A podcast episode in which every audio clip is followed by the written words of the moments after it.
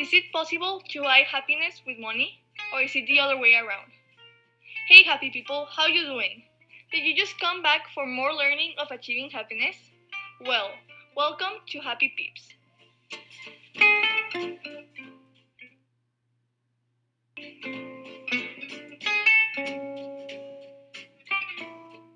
On this great episode, you will hear four amazing women talk Emma Villarreal, Corde Bremer, and Nicole Sar.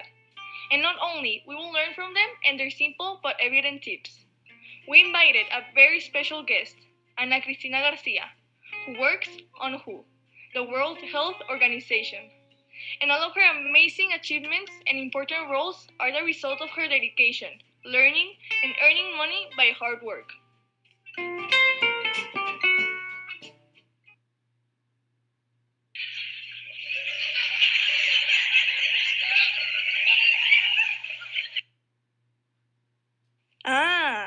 The sound of laughter.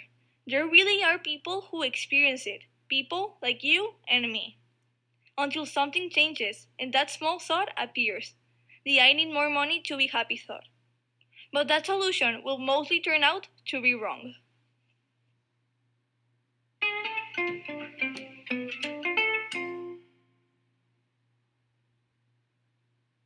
We all want to be happy. It is a feeling that fulfills us the most. That's something that we all look forward to having and getting the chance to live it, and taking advantages of it to the fullest. It is that one thing that connects you with others and with your inner self too, creating a deeper and delightful connection. But being rich or earning lots of money isn't necessarily the path to happiness. But some people may think it is. Yet, it is scientifically proven that money somehow can buy a little bit of happiness, but nothing too big or that lasts too much time. Money is powerful weapon in our lives, and that could be used in many different ways. Some examples could be for morally, others for personal reasons, like a dream trip with your significant other, or to live that experience you have always wanted with your best friend since you were little. Finally, buying the dream car, and so on. But sometimes it's not, it's not used as that. It is indeed used in negative form, with many side effects. Maybe there are some negative effects that are so small and seem and feel insignificant, but probably those will create a huge and incredible impact that may create the plot twist of your life. Well, we obviously know that money is important in our lives and we literally need it to survive and to live. But careful, I'm saying that we need it daily to survive, although some people have relatively much more than others. That doesn't fully mean that it can buy happiness in a pure or concrete way. Many research and investigations have been implied in order to try and to understand the differences and the behaviors of what seems to be normal people. Some studies have shown that your salary impacts your way of living and this automatically connects to your levels of happiness. People dream of finally having economic stability and growth. It is shown that humans are more and more happy until they finally reach to make $125,000 salary. Yes, I know, this is so obvious, and you would get so happy to finally reach that income and win this pure and precious money. Yet, the study shows that for some people, this reality may not be true. There are people who are not happy nor satisfied with this.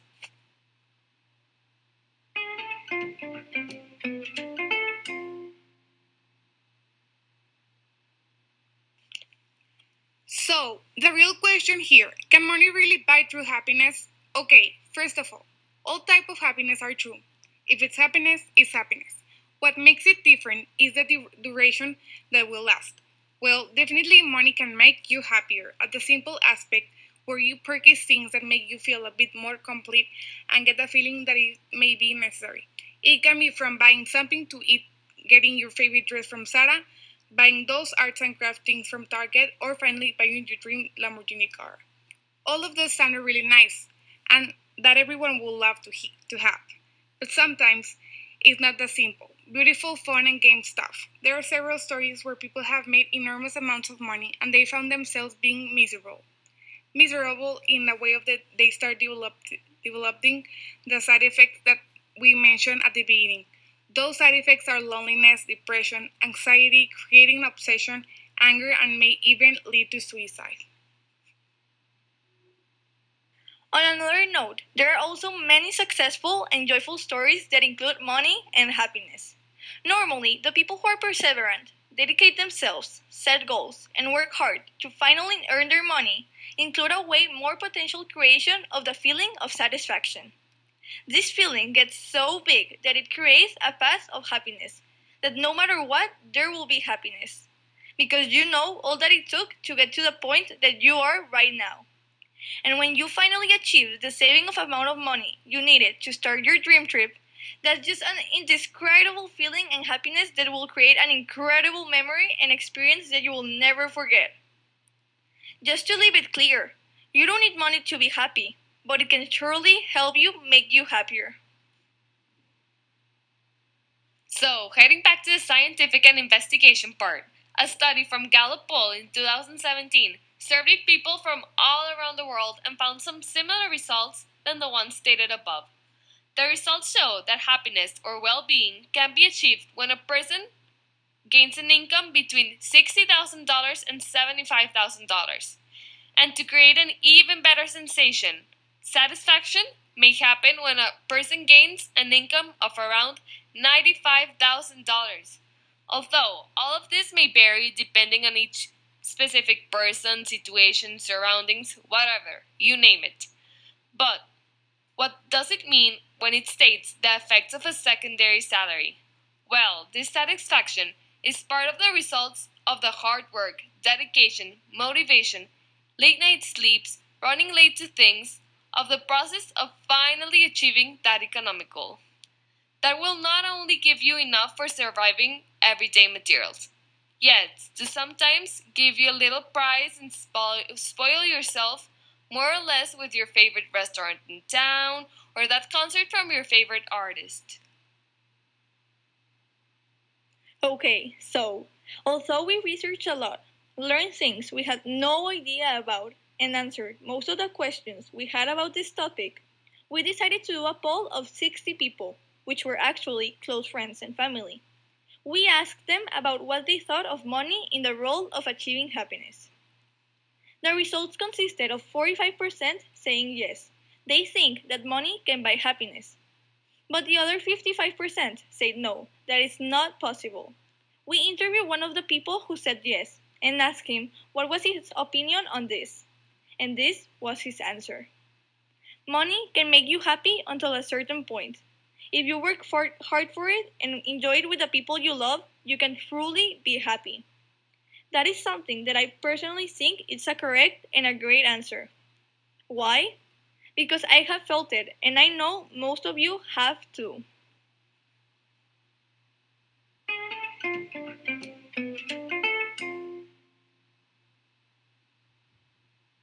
So, we really want to know what it finally feels to achieve your dream and reach a place you'd never imagined you could get yourself into.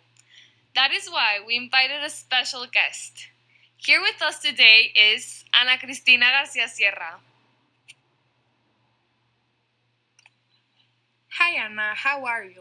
So, today we will ask some simple but personal questions. Is that okay? We would love to hear your personal experience about this topic and how you managed to achieve it. Do you think money can buy happiness? Hello, everyone. Well, I think money can help you to reach some level of happiness, but not long lasting well being. There are ways in which you can spend your money which is more likely to lead to happiness, such as eliminating financial anxiety, buying experiences, charity, or helping the people you care about. But in my opinion, money also leads you to a lot more stress in life because you can get stuck in a cycle of constantly wanting to accumulate more more money, more stuff, but never feeling like it is enough. Money cannot buy the things that really matter, such as love or friendship. What really affects our happiness more than how much money we make is our attitude toward money and the way that we handle it. So I think it's important to develop the right attitude toward money and keep it in a healthy place.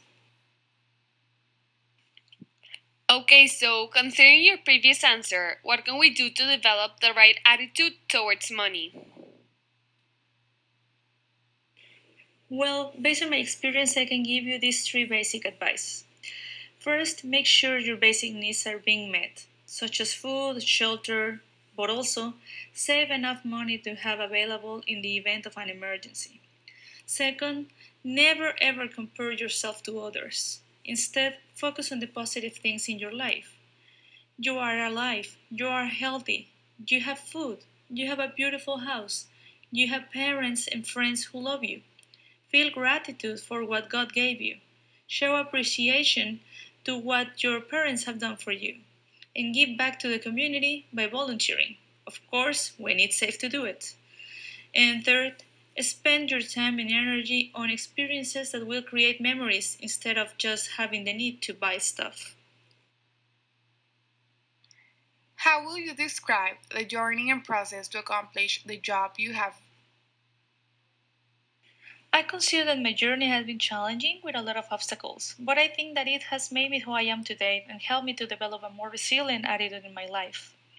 I come from a middle income family with very hardworking parents who gave us the best education, thanks to their work and effort. They taught me that I can do anything in my life if I work hard for it. In my case, my dream was to study a master's degree in the United States and someday to work at the United Nations.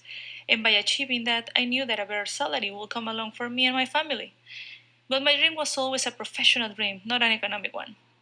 So, to achieve my goal, I started a plan full of small objectives, such as getting merit awards, learning new languages, applying to scholarships, etc. And after a lot of preparation, I received the letter that changed my life. I was admitted into the New York University. However, not everything was happy. Some months later, I was rejected in my scholarship applications, but I decided to fight for my goal and reapply to those same scholarships after improving everything in my application. Then, a year later, I finally won them. My life totally changed since that day. I moved to New York, graduated, and landed a job at the United Nations, where I was able to be a panelist and even went to Malaysia to advise young girls on gender equality. More recently, I moved to Washington, D.C. for a new job, leaving behind my comfort zone. It was a new challenge and a new beginning in my life. I certainly cannot imagine being able to do all that if I hadn't been persistent in reaching my goals. What would you advise young people to achieve their professional goals and economic expectations? My advice to young people will be first, set yourself professional goals, no matter what they are, because nothing is impossible. Second, determine what needs to happen to reach your goals. Decide what actions are required. Ask yourself, what do I need to do to get there? Then put your actions into a schedule. And finally, start doing it. You may see your goals very distant, but you can reach them if you have the determination and you are persistent. Always surround yourself with people you love and admire and don't listen to the negative voices. I understand that you also may want to be rich or to get a lot of money. But if you do what you love, money will come along easily. Don't worry about that. It's much more important to feel satisfied with yourself achieving your dreams than being in a job that you don't like for years just for money.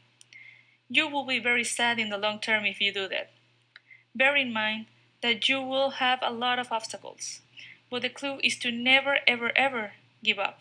Believe in yourself.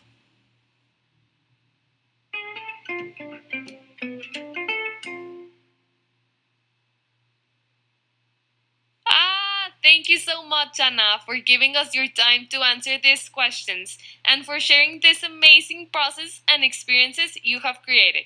We really appreciate it. And we want to congratulate you for all your achievements and hard work. Keep going.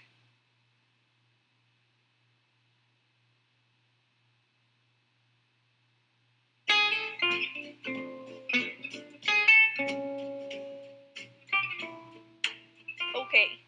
So to finally end this, we want to give you this question to reflect and know more about yourself. Did you find yourself on the right path of happiness? Or are you on the way to? We've told you some great aspects of how money may or may not help you to achieve happiness. but that is totally up to you. And if you didn't find the right path to achieving happiness in this episode, don't worry.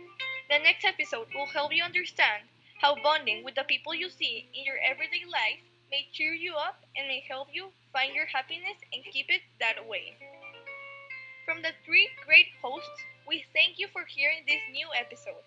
And don't forget to subscribe and give us a comment if we help you or inspire you in whatever way to keep you on the right path.